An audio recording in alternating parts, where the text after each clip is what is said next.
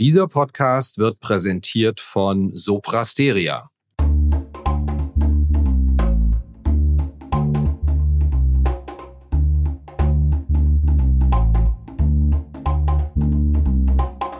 Finanzszene, der Podcast. Jeden Montag mit Gästen aus der Banken- und Fintech-Branche.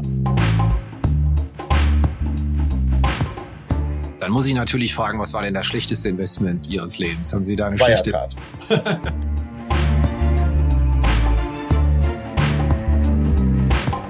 Hallo und herzlich willkommen zu einer neuen Episode von Finanzszene, der Podcast. Mein Gast heute ist Frank Niehage, CEO des Online-Brokers Flatex. Ja, und Flatex ist, wenn man so will, eigentlich auch eines der großen Unicorns in Deutschland hat nämlich trotz der starken Korrektur der vergangenen Monate immer noch 1,1 Milliarden Euro Börsenwert, arbeitet hochprofitabel im Gegensatz zu vielen anderen Neo-Brokern und Fintechs, hat zum Jahresende 300 Millionen Euro Cash in der Kasse, leidet aber auch, wie viele Akteure auch, kleines bisschen unter dem Abschwung, den wir in so in Sachen Trading-Aktivitäten und allgemeine Stimmung haben. Ich denke, die Themen liegen auf der Hand. Was ist im Busch in Sachen Payment for Order Flow Verbot? Warum sponsert man eigentlich einen Bundesligisten, wie FedEx das macht und bringt das wirklich was? Und natürlich, welches Geschäftsmodell hat eigentlich Flatex für die kommenden Jahre? Wo will man eigentlich noch neue Kunden hergewinnen, wenn die Stimmung mal nicht so stark ist? Zumal man ja auch sehr ambitionierte Wachstumsziele hat, nämlich in den nächsten vier Jahren die Kundenzahlen noch mehr als zu verdoppeln. Auf geht's! Hallo Herr Niehage, herzlich willkommen bei uns im Podcast. Guten Morgen, vielen Dank für die Einladung.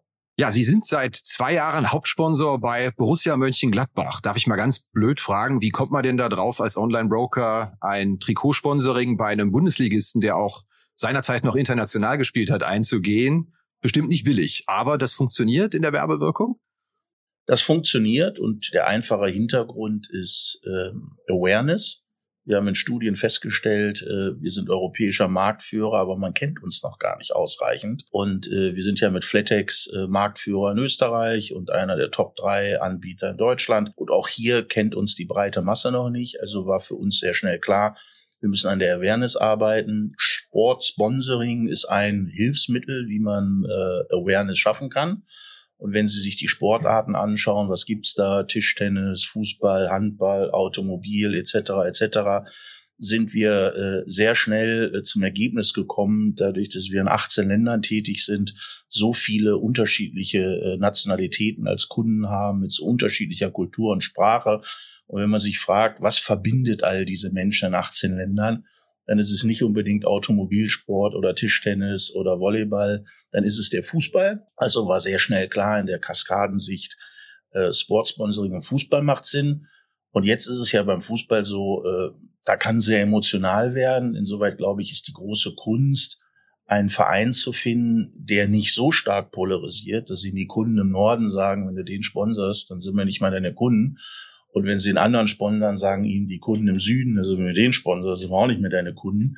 Insoweit ist es sehr wichtig, äh, äh, ein, ein Team zu finden, was irgendwie so bei allen, äh, ich sag mal, akzeptiert ist, neutral ist oder sogar positiv behaftet ist. Und wenn man sich München-Gladbach anschaut, ist es, glaube ich, der beliebteste Zweitverein in der Bundesliga. Das hat uns sicherlich, äh, äh ich sag mal, stark äh, äh an, an, an, an Gladbach äh, sage ich mal, beeindruckt. Und dann ist es so, das Leben ist ja kein Wunschkonzert. Äh, äh, Sie müssen ja auch einen Verein finden, der auch noch Bedarf hat für einen Hauptsponsor.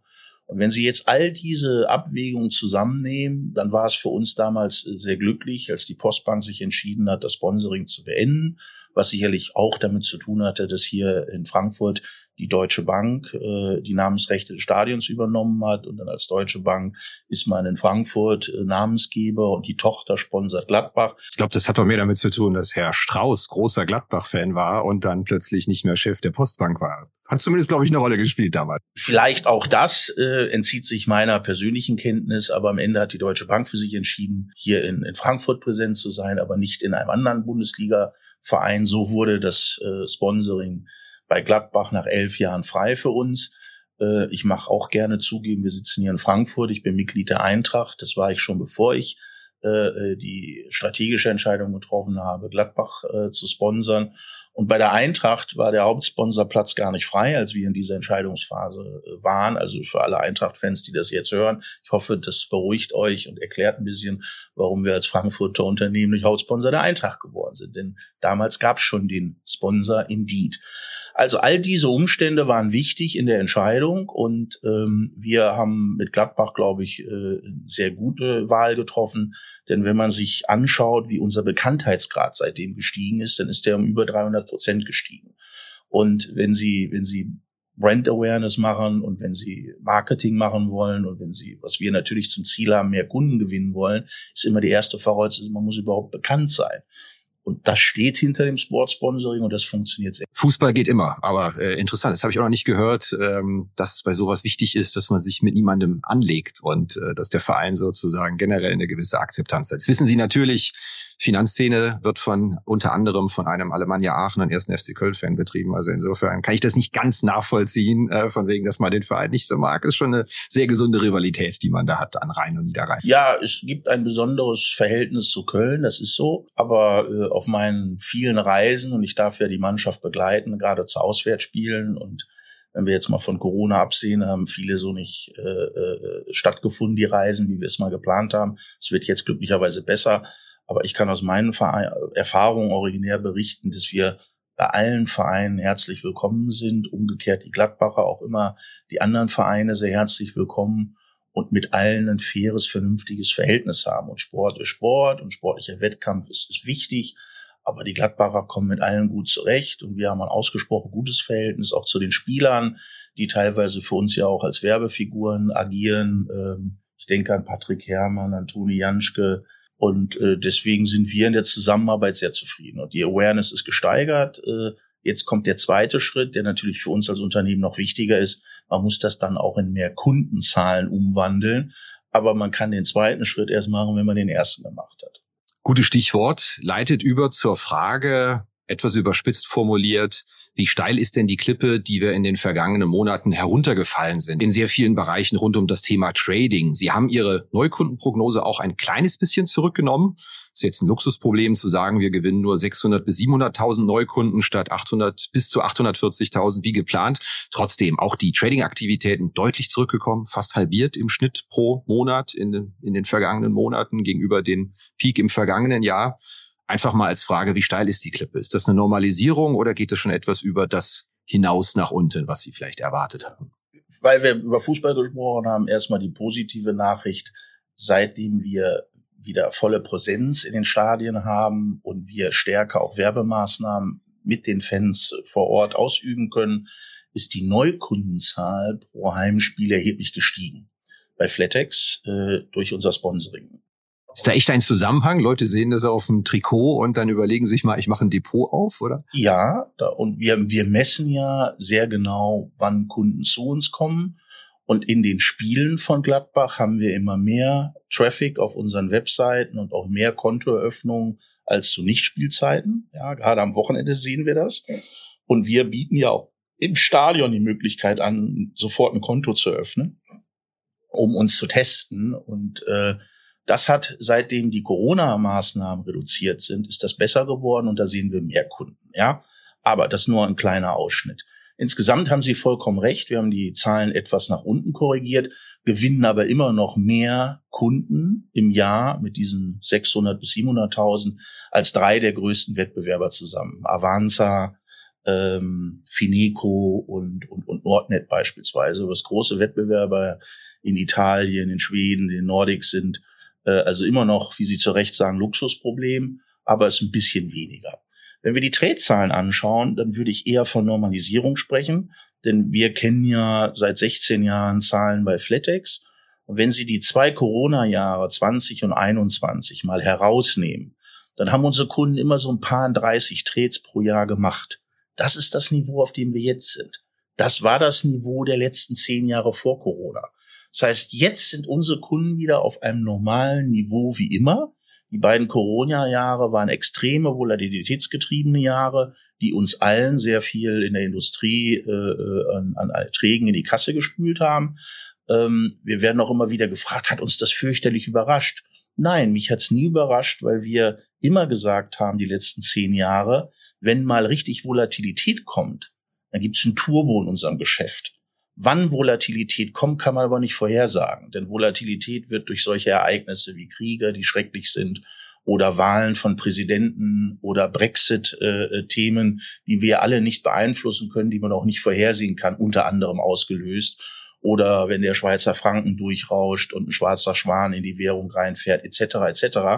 Und äh, diese extremen Volatilitätsthemen und gerade durch Corona, die Pandemie bedingt, äh, die kann man halt nicht vorhersagen. Deswegen planen wir auch nicht damit. Und äh, unsere Forecast-Sicht auf 26, wir haben ja unsere Mittelfristplanung bis 26 äh, bekannt gegeben, die unterstellt immer nur diese um die 30 Trades pro Jahr und ist nie von den hohen Zahlen in 20 und 21 ausgegangen. Und wir wussten, irgendwann kommt das mal. Historisch waren die letzten 20 Jahre eher niedrig in der Volatilität, ja, mit ein paar Ausnahmen. Ähm, aber irgendwann kommt's halt und dann geht's auch wieder weg, aber es wird wieder irgendwann mal kommen. Ja, aber das kann man halt nicht vorhersagen. Wo kommen denn Ihre Kunden her? Sind das mehrheitlich Leute, die sagen, ich muss mal was tun? First-Timer in Sachen Wertpapieranlage machen vielleicht mal einen ETF-Sparplan, fangen mal mit ein paar Aktien an? Oder sind das Leute, die sich sagen, mir wird's bei meiner klassischen Hausbank, da gibt's ja in der Fläche immer noch Modelle. Ich finde es einigermaßen verrückt, aber zu sagen, ich zahle da ein Prozent plus, plus Mehrwertsteuer für einen Trade äh, letztendlich vom, vom Ankaufs- oder Verkaufsvolumen. Wo kommen die Leute her bei Ihnen? Also fangen wir mal oben an und gehen dann top-down runter. Ähm, wir sind als Konzern in 18 Ländern. Flatex gibt's nur in Deutschland und Österreich. Damit ist klar, wir haben viel, viel mehr die Giroländer als Flatex-Länder. Also kommen erstmal die Mehrheit der Kunden aus dem internationalen Geschäft aus Also sprich, Ausland. wo das von Ihnen 2020 übernommene Unternehmen De Giro tätig Absolut. ist, ja. Und das war für uns ein, ein Glücksgriff, dieser, dieser Kauf. Und das große Wachstum kommt aus dem Ausland, kommt aus den internationalen Märkten. So. Zweitens, ähm, wenn wir runtergehen auf die Ebene, was haben wir denn für Kunden? 80 Prozent sind Männer, 20 Prozent sind Frauen. Als ich angefangen habe vor über acht Jahren, war der Anteil keine zehn Prozent groß. Also die Frauenquote hat sich immerhin verdoppelt. Ist aber immer noch zu wenig. Wir machen Initiativen, sprechen Frauen an, wollen das weiter fördern, weil wir glauben, Frauen sind auch am Kapitalmarkt durchaus äh, besonnene Investoren und, und, und können, es kann mehr Frauen vertreten äh, und gebrauchen in diesem Zusammenhang. Ähm, wenn wir die Marken nehmen, gibt es einen Unterschied zwischen Flatex-Kunden und Giro-Kunden. Wo liegt der? Erstens, die Flatex-Kunden sind etwas älter, die waren früher immer eher um die 40, die die Girokunden eher um die 30. Wenn Sie Konzern wieder insgesamt nehmen, sagen wir heute Ende 30 ist das Durchschnittsalter, aber wir können schon sagen, bei Flatex in Deutschland, Österreich sind eher etwas ältere Kunden. Die sind finanziell sehr unabhängig. Die gehören eher zu den überdurchschnittlich vermögenden Kunden im Sinne der Gesellschaft. Und die sind auch finanzwirtschaftlich sehr gebildet und die, sag ich mal, äh, sind nicht diese äh, First-Timer. Ne? Das sind nicht die, die mit 20 sagen, jetzt fange ich mal an, mich mit Börse und Kapitalmarkt zu beschäftigen, mach den ersten Spar Sparplan. Wenn Sie dann bei DiGiro schauen, sind die Kunden eher zehn Jahre jünger im Durchschnitt. Ähm, das schlägt sich dann auch nieder. Junge Leute haben logischerweise etwas geringeres, fungibles, freies Vermögen als die Älteren, weil sie weniger lang sparen konnten, weniger lang arbeiten konnten. Da sehen wir Unterschiede. Und dann sehen wir Unterschiede in den Produkten. Bei DeGiro können Sie Futures und Options handeln bei uns. Das können Sie bei Flatex nicht. Ähm, die Girokunden sind sehr US-aktienaffin, sind eigentlich unsere deutschen Kunden weniger. Wenn Sie heute schauen, was handeln denn die Kunden in Deutschland am meisten bei Flatex, dann sind es DAX-Werte, DAX 40, MDAX, SDAX, ähm, und sie mögen äh, äh Zertifikate, also die ETPs, die Exchange Traded Products. Das ist ein Tick anders, wenn sie ins Ausland gehen. Die Holländer mögen Futures und Options, wie schon gesagt, und auch amerikanische Aktien. Im Ausland werden amerikanische Aktien in Fremdwährung gehandelt. Da gibt's immer äh, die, die, die, die Währungskomponente. Das haben wir in Deutschland eigentlich gar nicht, weil die Kunden, die bei uns in Deutschland amerikanische Werte kaufen wollen, machen wir ein Beispiel. Sie wollen als Flatex-Kunde jetzt eine Apple-Aktie kaufen, dann kaufen Sie die in Euro über TradeGate oder Cetra. Das können Sie jetzt in Frankreich gar nicht. Oder in Spanien oder in Italien oder, oder, oder. Äh, da müssen Sie in Dollar kaufen und da müssen Sie an Nasdaq und ICI kaufen und wir haben von der Uhrzeit her noch nicht die Zeit, dass USA offen ist. Also es gibt da einfach Unterschiede. Ähm, wir haben aber auch dank unserer Flatex Next App die wir jahrelang entwickelt haben, ähm, ist mehr und mehr äh, jüngeren und unerfahrenen Kunden ermöglicht, sich dem Thema zu nähern, weil ich sag mal, das Flattex-Tool ist schon für sehr professionelle und, und ausgebildete Händler, die sich einfach besser auskennen, die auch mehr Features wollen, die mehr Börsenplätze wollen, die unterschiedliche Ordertypen wollen, Trading Order, Limit Order, was immer es an Ordertypen gibt. Ähm, der der App-Nutzer der sagt einfach Best Execution, ich möchte mit Limit verkaufen oder ich möchte verkaufen oder Gewinn mitnehmen. Das heißt, die App ist eine abgespeckte Version der Flatex Alt, der Flatex Classic. Sie können mit einem Klick zwischen der App der einfachen Version und der alten, sehr comprehensive Version hin und her wechseln, so dass man äh, jedem Kunden gerecht wird. Sie können das Ganze auch am Desktop nutzen. Sagen viele Menschen dieser Zeit, alle haben doch ein Smartphone, jeder will doch das über App machen. Ich finde unsere App auch gut, nutze die sehr viel. Aber 50 Prozent der Flatex-Kunden handeln immer noch über Desktop. Das ist die Wahrheit. Sie stehen im Moment bei 2,3 Millionen Kunden, haben sich sehr ambitionierte Ziele bis 2026 gesetzt. Es sollen sieben bis acht Millionen werden, wenn ich die Zahl richtig im Kopf habe.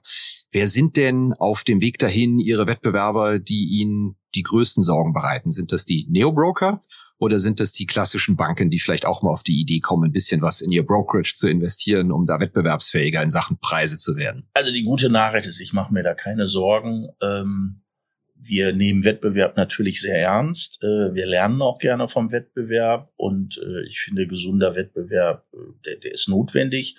Ähm, die Neo-Broker sind deswegen weniger unsere unmittelbaren Wettbewerber, weil meistens die jungen, unerfahrenen, neuen Kunden zu den Neo-Brokern gehen.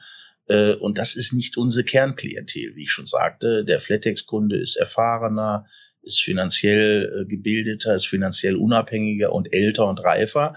Ähm, und der, äh, sag ich mal, geht nicht zum Neo-Broker, sondern eben zu einem, mit, mit einem, sag ich mal, etwas umfangreicheren Produkt- und Serviceangebot und mit einer anderen Qualität. Ähm, deswegen äh, sehen wir eigentlich die Neobroker nicht so sehr als die unmittelbaren Wettbewerber.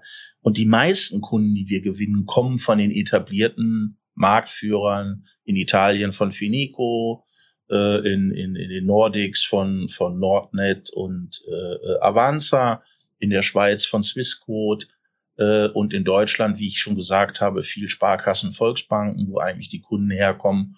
Und äh, wenn wir dann sehen, dass wir zwei Drittel eigentlich von den Wettbewerbern gewinnen äh, und so ein Drittel sind Kunden, die auch neu in den Markt kommen und sich erkundigen, wer hat welches Angebot, wer hat welche Leistung, wer hat welche Preise gewonnen, wer ist wie beleumundet und wer hat äh, welche Produkte. Und das sind eben neue Kunden, die auch in den Markt kommen. Und der wächst ja erfreulicherweise sehr. Sie tragen in Ihrer Wertpapierkennung ja auch noch eine kleine Erinnerung an die Zeit, als Sie mal Fintech Group hießen und da sehr ambitionierte Pläne hatten. FTG 111 ist, glaube ich, die Wertpapierkennnummer bis heute. Und in den vergangenen Monaten war es einfach ein Riesenthema, mit welchem Tempo der Wind im Fintech-Reich gedreht hat. Von Megafundings ging es Richtung Downrounds, Insolvenzen und Entlassungen.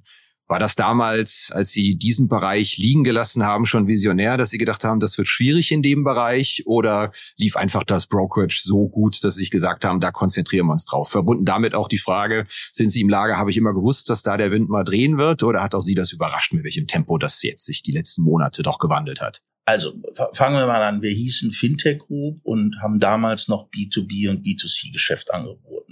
Das Flatex-Geschäft war das B2C-Geschäft äh, und wir haben äh, Financial Services für äh, andere Banken, Broker und äh, äh, andere äh, professionelle Marktteilnehmer erbracht. Mit dem Kauf von DeGiro hat sich das Verhältnis gedreht, 90 Prozent B2C, 10 Prozent B2B. Ähm, damit ist eine klare Fokussierung und Schwerpunktsetzung gekommen. Erstens. Zweitens, ähm, Fintech wurde äh, häufig mit Start-up assoziiert, Geld verbrennen etc. etc. und äh, ganz jung und ganz frisch und ganz neue Ideen.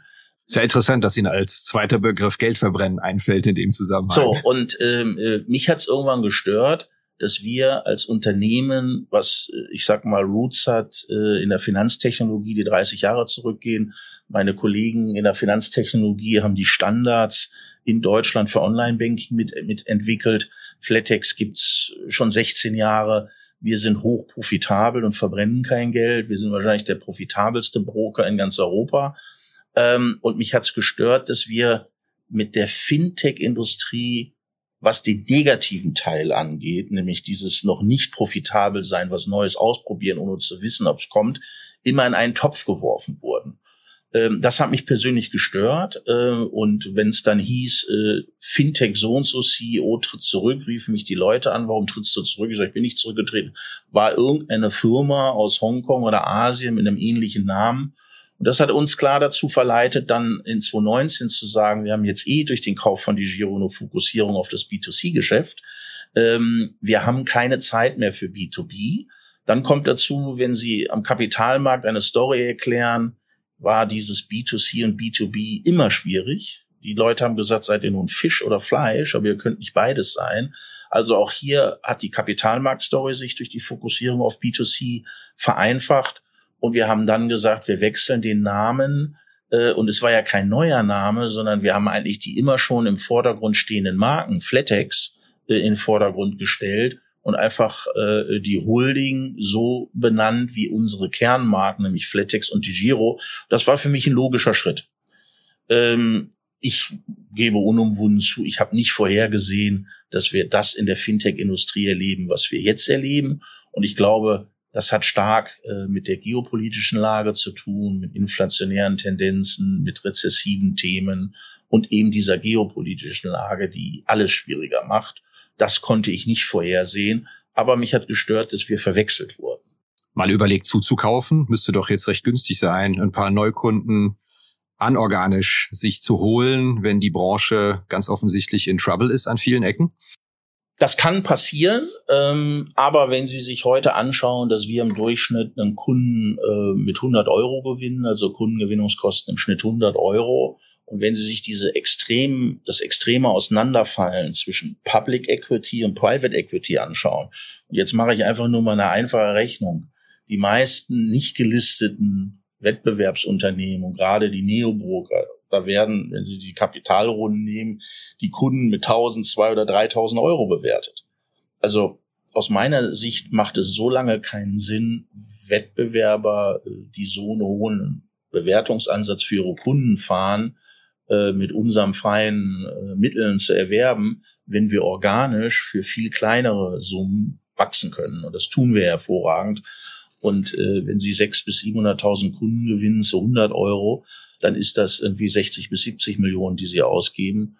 Und wenn jetzt jemand äh, äh dafür 1000 Euro haben will, und ich mache es einfach nur einfach, weil die Rechnung jetzt so schön ist, dann wären das ja 600 bis 700 Millionen. Und ich glaube, ich bin nun auch Gesellschafter bei uns. Äh, keiner der Gesellschafter hätte Verständnis, wenn wir das Zehnfache ausgeben würden, um Kunden zu kaufen, wenn wir die doch organisch viel günstiger kriegen. Wenn die Preise runterkommen bei den bei den äh, äh, äh, Private äh, äh, Companies, dann mag das durchaus eine Option sein. Wir haben genug Geld in der Kriegskasse, wir sind sehr handlungsfähig. Wie viel liegt drin in Ihrer Kasse im Moment? Also zum Jahresende werden das wahrscheinlich über 300 Millionen sein. Ähm, wir haben dazu Hauptversammlungsbeschlüsse, die uns jederzeit eine Kapitalerhöhung bis um die 50 Prozent erlauben, so dass wir im Milliardenbereich handlungsfähig wären, wenn es das bräuchte.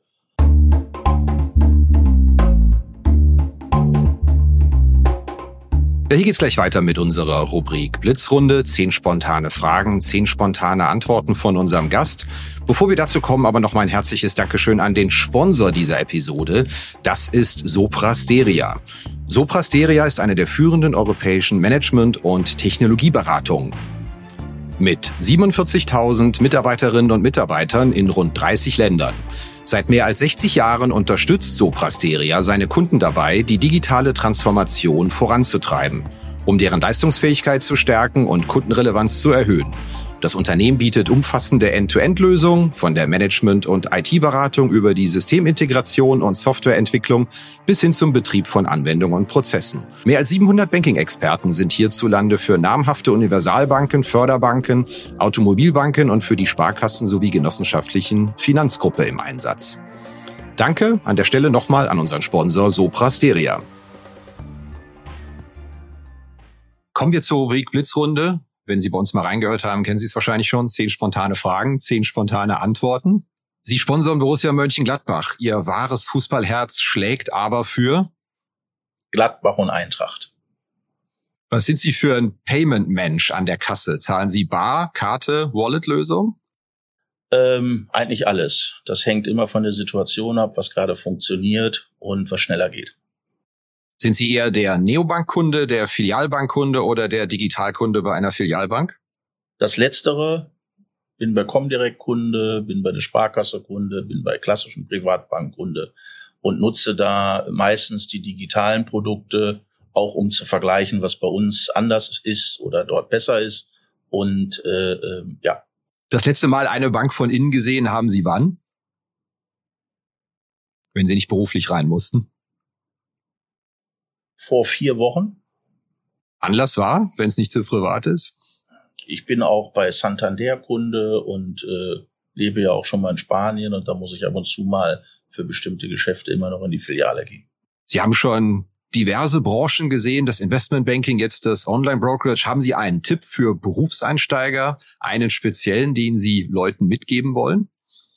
Ich glaube, die Finanzindustrie ist nach wie vor sehr interessant. Da gibt es viele Bereiche. Sie haben es gerade genannt. Ähm, ich selber habe ja auch mitgewirkt, einen Studiengang bei der Frankfurt School of Finance zu etablieren, wo man eben nicht nur Finanzen lernt und Börse, sondern wo man auch Technologie lernt. Und ich glaube, was anders als früher ist, als man noch eine klassische Banklehre machte oder Finanzen studierte mit Schwerpunkt Bankwirtschaft, da war das ausreichend. Das reicht heute nicht mehr. Äh, ich glaube, ein gesundes Verständnis für Technologie ist gepaart mit unserer Finanzindustrie wichtig für die Zukunft. Merkwürdigerweise kann sich fast jeder an die erste Aktie seines Lebens erinnern, der in Wertpapiere investiert. Welche war das bei Ihnen? Bei mir war es SAP. Halten Sie die noch oder haben Sie sie zwischendurch mal gegeben? Ganz oft gegeben. okay. Welche Frage stellen Sie in jedem Bewerbungsgespräch? Warum die Leute bei uns arbeiten wollen und was sie glauben mitzubringen. Jetzt sind Sie frisch umgezogen vom Westhafen in Frankfurt hier in den Omniturm. Mal überlegt, ins Hippe Berlin zu ziehen, auch weil die Personalrekrutierung da vielleicht ein bisschen billiger sein könnte? Also die gute Nachricht ist, wir haben auch ein Büro in Berlin. Äh, das V-Trade-Büro ist da. Insoweit wir kennen Berlin. Ich bin regelmäßig in Berlin. Dahin zu ziehen macht für mich keinen Sinn. Ich glaube, wenn man in der Finanzindustrie ist, wie wir es sind, dann ist Frankfurt in Deutschland äh, the place to be.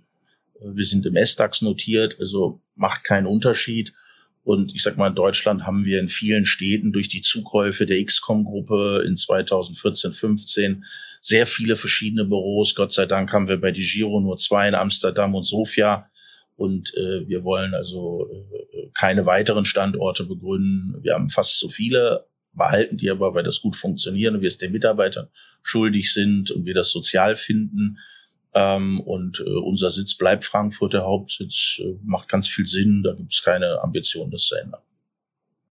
Wann hat es bei Ihnen zum letzten Mal richtig Zoom gemacht, wie man so schön sagt, wenn Sie eine gewisse Anwendung, App oder sonst was gesehen haben? Muss nicht im Finanzbereich sein, wo Sie aber gedacht haben, hey, das ist aber mal richtig geil gelöst im Alltag. Hatten Sie da ein Erlebnis zuletzt? Also ich mache ja meinen Zahlungsverkehr online selber und das ist jetzt schon länger her äh, als man irgendwann QR-Code auf Rechnung scannen konnte, um nicht mehr diese ganzen Daten da einzeln äh, äh, abzutippen. Das fand ich schon sehr hilfreich und bequem. Und äh, wenn immer es darum geht, dass äh, dem, dem Kunden es leichter gemacht wird, freut mich das natürlich. Ist, glaube ich, im Ausland erheblich populärer als in Deutschland. Und ich finde das auch super praktisch, ja. Blitzrunde ist damit vorbei. Ein Thema, über das wir hier auch noch unbedingt sprechen müssen, ist das Thema Zinswende. Wir hatten hier vor zwei Wochen Rami Niroman zu Gast, Finlieb Gründer. Und der meinte, also das Einlagengeschäft ist plötzlich jetzt wieder über Nacht ein richtiges Geschäftsmodell geworden. Und wer weiß, vielleicht stehen wir im September wieder bei 0,75 Prozent Einlagenzins. Das kann ja relativ flott gehen. Und dann sind plötzlich die herumliegenden Einlagen nicht mehr die heiße Kartoffel, sondern bringen richtig Geld, weil die Leute ja doch recht zäh im Transfer sind. Hauptsache, sie kriegen nichts abgezogen. Gilt es auch für Sie und die Branche? Ist das richtig beobachtet? Wie sehen Sie dieses Thema Zinswende, Einlagengeschäft? Ja, also wir haben ja bekanntermaßen, als die EZB die Negativzinsen abgeschafft hat, das auch sofort bei uns abgeschafft, wie ich es auch vor vielen Jahren äh, versprochen hatte, als wir Negativzins eingeführt haben. Ähm, wenn Sie schauen, wir sitzen immer so auf drei Milliarden Cash äh, bei unseren Kunden Und wenn es positive Zinsen wieder gibt, an Ihrem Beispiel, ist das für uns eine klare zusätzliche Ertragsquelle, die heute noch nicht in den Zahlen drin sind, weil wir logischerweise nicht mit etwas planen, solange es nicht auch tatsächlich vorhanden ist. Also Schneller Überschlag, da kann man aber risikolos zweistellige Millionenbeträge verdienen. Ganz genau so ist es. Und äh, deswegen hätten wir nichts dagegen, das zu tun. Ähm, bei Flatex war es immer so, dass wir äh, nie Zinsen den Kunden bezahlt haben, weil wir gesagt haben, das Geld, was immer nur temporär auf dem Tradingkonto ist, wird bei uns nicht verzinst, weil wir an anderen Stellen teilweise äh, Zertifikate ohne Gebühren anbieten oder bestimmte Sparpläne ohne Gebühren anbieten. Mittlerweile Konto- und Depotführung kostenlos anbieten, so dass wir gesagt haben, Zinsen zahlen wir nicht. Der Kunde nutzt das Geld, um äh, am Kapitalmarkt zu investieren. Unsere Kunden sind Alpha getrieben, die wollen eine Rendite über die Aktienkursentwicklung äh, erzielen und dann damit Gewinne erwirtschaften und sind nicht, wie man so schön sagt, fix income driven, gucken nicht auf, auf den Zins temporär für einige Tage, wo sie nicht Aktien kaufen. Ähm, und deswegen werden wir also dem Kunden gegenüber das nicht verzinsen. Aber im Treasury haben wir natürlich die Möglichkeit, äh, das Geld dann besser verzinst anzulegen und das ganz sicher. Das ist eine schöne Perspektive an der Stelle. Relativ harter Themencut, über den wir aber zum Abschluss auch unbedingt noch reden müssen. Das Payment for Order Flow Verbot ist noch in der Schwebe. Keiner weiß genau, kommt es, kommt es nicht. Ich glaube, der letzte Tick and Turn aus Brüssel war, man neigt doch dazu, Payment for Order Flow zu verbieten. Wie würde das den Markt verändern, Ihrer Meinung nach? Und ich glaube, Sie sind ein Unternehmen, das gesagt hat, betrifft uns eigentlich nicht, können Sie gerne verbieten, relativ geringer Anteil in unseren Erträgen. Also grundsätzlich ist es so, viele Neobroker haben ja ihre Einnahmequelle darauf aufgesetzt, ja, dass man eben äh, Payment for Order Flow bekommt. Ähm, und so finanziert man, dass man möglichst alles den Kunden umsonst weitergibt. Für die wird das ein Problem werden, ähm, weil sie müssen sich neu erfinden, was die Einnahmequelle angeht und müssen dann äh, überlegen, wie sie Gebühren einführen. In Deutschland wird das dann richtig schwierig, weil wir haben ja seit einigen Jahren ein BGH-Urteil, was sagt, Gebührenerhöhung geht nur noch über AGBs, wenn die Kunden noch explizit schriftlich zustimmen. Ähm, Gerade Online-Kunden reagieren nicht immer sofort, lesen ihre Post nicht immer ständig sofort, wollen auch nicht immer reagieren. Und wenn man dann also deren schriftliche Zustimmung braucht, kann das also eine riesen Herausforderung werden, bis unmöglich. Ähm, insoweit kann das äh, einiges verändern. Ähm, wir haben immer Wert darauf gelegt, verschiedene Einnahmequellen zu haben. Ja, für mich ist es eine Selbstverständlichkeit, Klumpenrisiken zu vermeiden. Und egal welche Einnahmequelle es ist, ja, man muss jede Einnahmequelle regelmäßig anschauen, ob sie noch richtig ist, ob sie legitim ist, ob sie durchsetzbar ist. Und deswegen haben wir nie auf Payment for Order Flow äh, gesetzt. Und äh, heute haben wir das Privileg, dass 99 Prozent unserer Erträge damit nichts zu tun haben. Wir haben Zinseinnahmen aus dem Wertpapierkreditgeschäft. Das geht nur, wenn sie eine Vollbank sind. Viele Neobroker haben gar keine Vollbanklizenz, können gar keine Zins, Zinseinnahmen generieren an der Stelle. Wir haben bei Flatex immer unsere Provision 5,90 nie angefasst. Wir haben es nie erhöht, wir haben es nie äh, abgesenkt.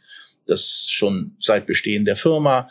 Ähm, da gibt's also Einnahmen. Dann haben wir zulässigerweise MIFE 2 Compliant äh, äh, Einnahmen, die wir von Investmentbanken bekommen, wenn deren Produkte auf unserer Plattform gehandelt werden, sei es die ETP-Produkte. Äh, und so haben wir einfach verschiedene Einnahmequellen. Äh, bei DiGiro das Währungsgeschäft, wenn viel US-Aktien gekauft werden, müssen Euros in Dollar gedreht werden und zurück. Und äh, dieser Mix der Revenues macht uns sehr stabil. Und deswegen äh, belastet uns das nicht, wenn es käme. Äh, wenn es so bleibt, ist es auch gut. Äh, ich bin nur mal ein Freund davon, äh, Unsicherheit zu vermeiden. Und soweit wäre es wünschenswert, wenn, wenn die Brüsseler Politiker da eine schnelle Entscheidung treffen, nachdem das jetzt schon ein Jahr, zwei Jahre immer wieder diskutiert wird. Weil es gibt nichts Schlimmeres, als dass, dass diese Unsicherheit vorherrscht. Und was ich auch wichtig finde, in einem, in einem vereinten Europa sollte, sollte es für alle gleich sein. Wir haben ja leider oft die Situation, wenn ich in die Niederlanden sehe, darf man keine Commissions von Investmentbanken bekommen und in England in bestimmten Fällen auch nicht. Äh, über 20 Staaten in der EU erlauben das und finden das compliant. Das ist dann unglücklich und das widerstrebt auch diesem Single-Market-Gedanken der EU, den ich so schätze. Also ich bin für gleiche Regeln für alle. Abschließende Frage. Ich finde, ein Online-Broker ist immer ein klein wenig in einem Interessenskonflikt. Der verdient richtig gut, wenn der Kunde extrem viel handelt. Aber es ist wissenschaftlich ja gut fundiert. Je mehr man handelt, desto schlechter ist es für die Rendite.